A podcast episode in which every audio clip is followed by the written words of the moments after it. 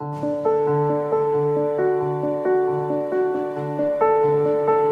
Santo Evangelio según San Lucas.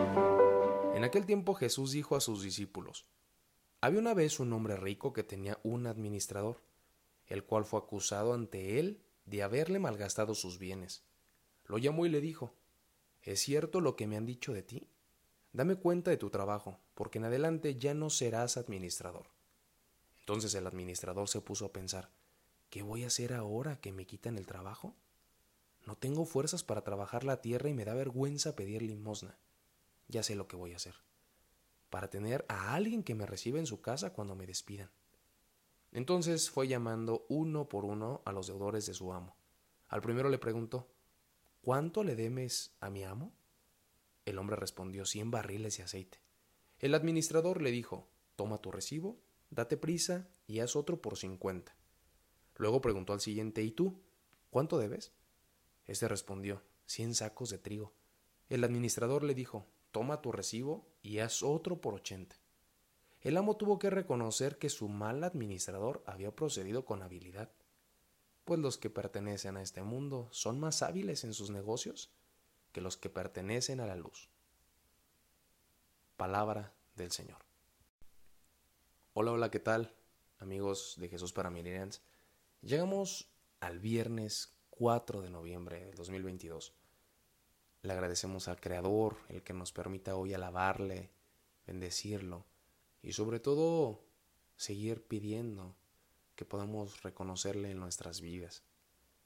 Escuchamos de labios de Jesús los beneficios, los beneficios de quien puede ser astuto, ¿no?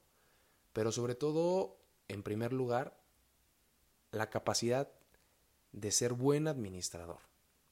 No solamente usar la astucia para renovarnos, para justificarnos o para poner algunos pretextos. No, no, no, no. En primer lugar está siempre el ser buen administrador. Y por eso la pregunta que hoy podemos hacernos es, ¿qué tanto cuidas lo que Dios te da? Si hicieras una lista de todo lo que Dios te ha dado, ¿qué estaría en primer lugar? ¿Qué en segundo? Es bueno que nos podamos organizar y es bueno que tengamos muy presente aquello que es regalo de Dios. Eso es muy importante. No solamente hay que traer a la vida y al corazón las cuestiones que nos quitan la paz. Hay que también poner en una lista y muy presente aquello que es don, que es regalo de Dios. Y que lo que es regalo de Dios es para beneficiar a uno personalmente, pero que siempre beneficia a los demás. Escuchamos cómo este mal administrador aparentemente no logró la confianza plena de su amo, porque parece que las cosas no salieron tan bien. Sin embargo, él trató de ver por su misma persona y utilizó su habilidad, su estrategia, pues para no salir tan mal, para tener un poquito de soporte después de que lo despidieran. Y Jesús alaba eso, que podamos ser astutos, que seamos hábiles. Sin embargo, ojalá que también podamos reconocer primeramente la bondad del Señor con lo que Él ha puesto en nuestras manos, cómo lo estamos cuidando, cómo lo estamos hoy valorando, qué tanto lo agradecemos y qué tanto lo ponemos al servicio de otros.